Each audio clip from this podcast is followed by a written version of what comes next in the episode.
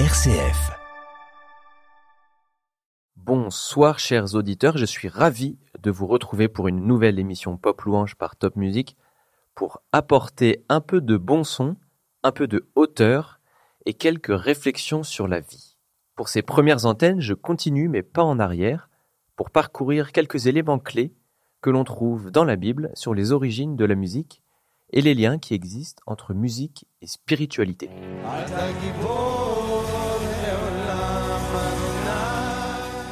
Et pour cette édition, je ne pouvais pas m'empêcher de modifier un peu le programme, tout en restant dans la continuité des émissions précédentes, mais avec un regard particulier sur les actualités liées à la guerre dans la bande de Gaza entre Israël et le Hamas, qui ont évidemment brutalement remis à l'ordre du jour certaines vérités bibliques. Pour comprendre la guerre actuelle, je crois qu'il est indispensable de comprendre, de connaître l'histoire de ces peuples et leurs fondements religieux.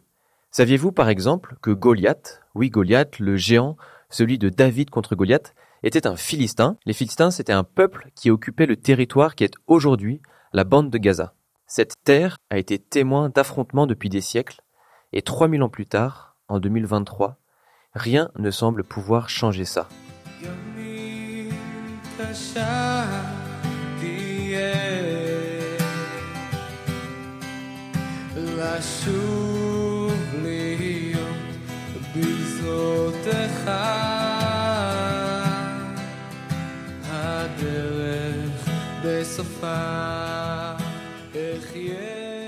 Dans les émissions Pop Louange par Top Music, j'ai questionné le rapport naissant des Hébreux avec la musique à la sortie d'Égypte. Le dernier en date était la louange accordée à l'idole du veau d'or. Le peuple d'Israël avait alors détourné sa louange de Dieu pour une idole. Et on voyait comment est-ce que la musique et la louange pouvaient être à la fois bonnes ou mauvaises.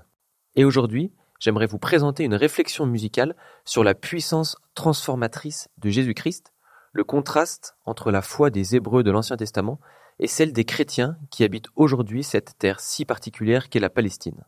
Commençons donc par la foi des Hébreux de l'Ancien Testament. En lisant la Bible, notamment la conquête de la terre promise après l'errance dans le désert, je me retrouve confronté à des horreurs, à des actes similaires à ce que l'on trouve aujourd'hui dans les médias concernant cette guerre Israël-Hamas. La conquête de la terre promise est difficile à comprendre d'un point de vue moderne.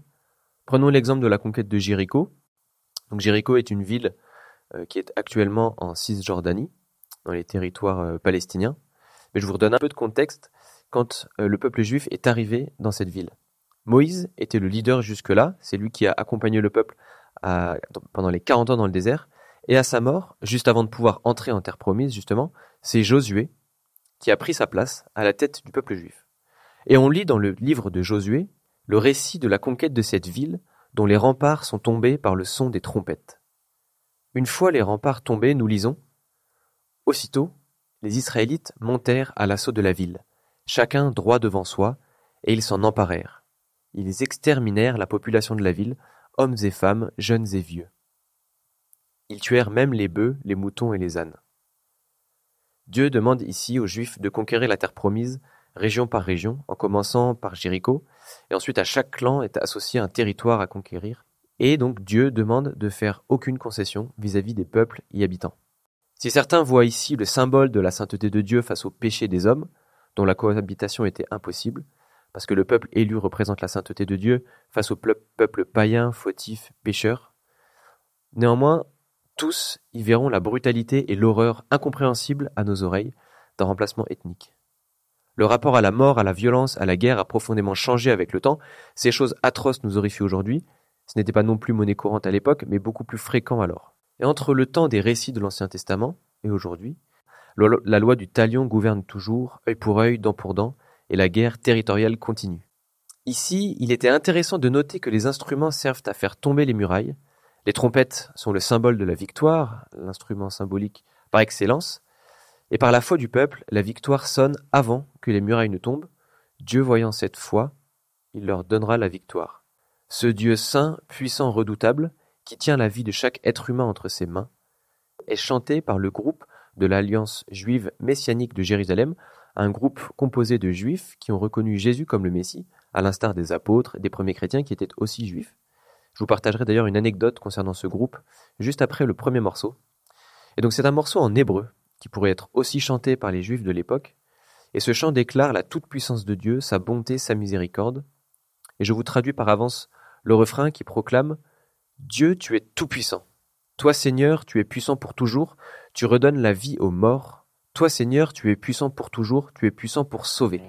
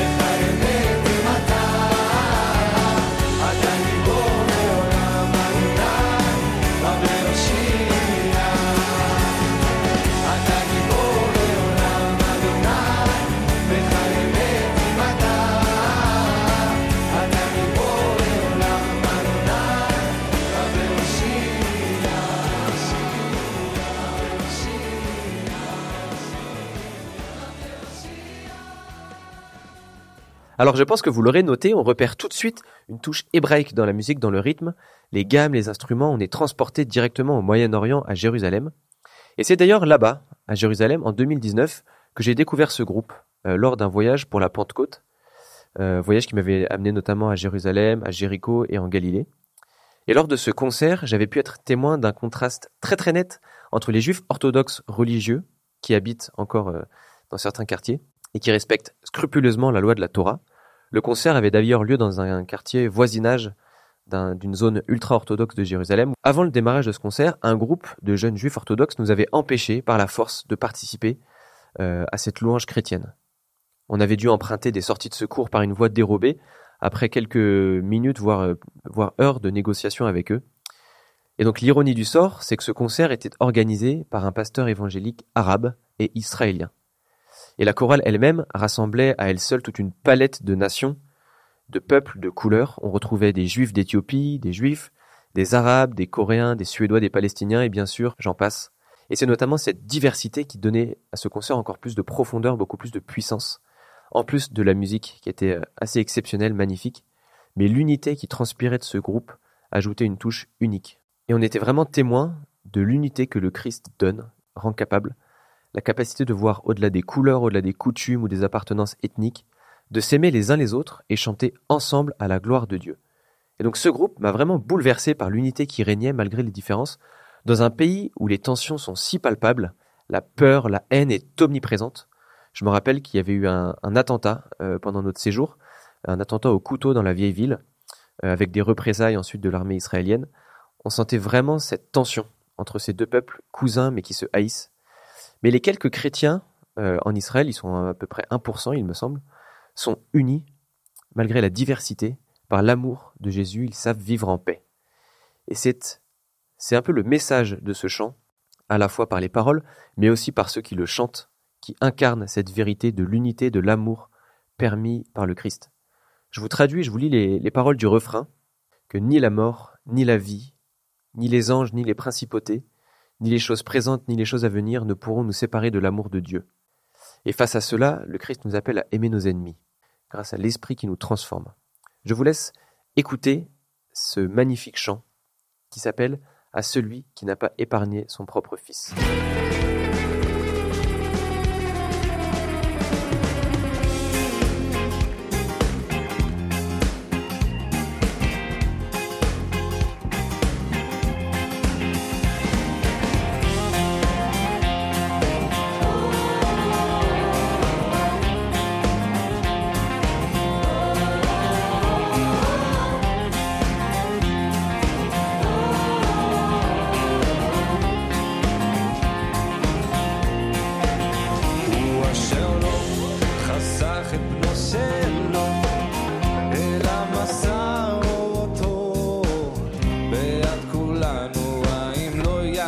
Nous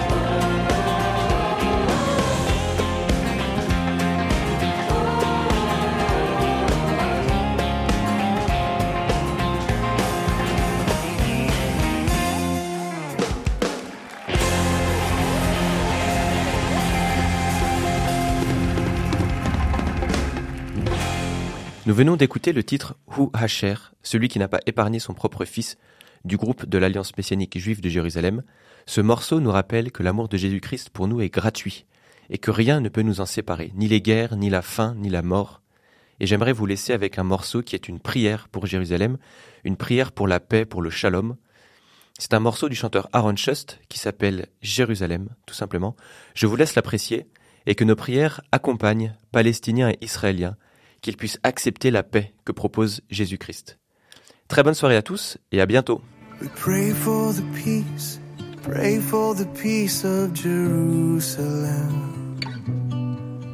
for the sake of our brothers and friends, we now say shalom be within you.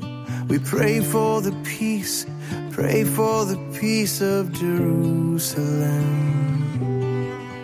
For the sake of the house of the Lord, we seek your good. Mm-hmm. We pray for the peace, pray for the peace of Jerusalem. For the sake of our brothers and friends, we now say shalom be within. We pray for the peace, pray for the peace of Jerusalem.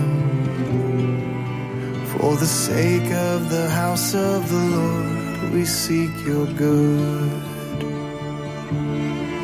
So may the guardian of Israel arise.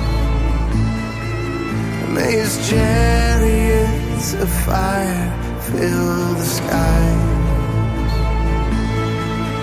To protect you from every evil and keep your lives.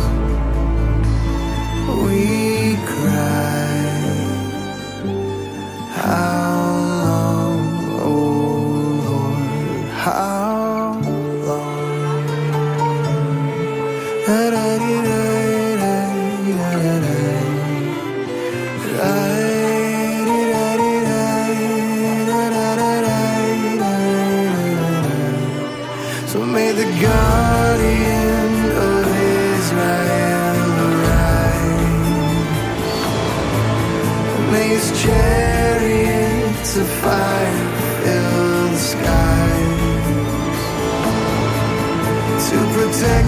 from every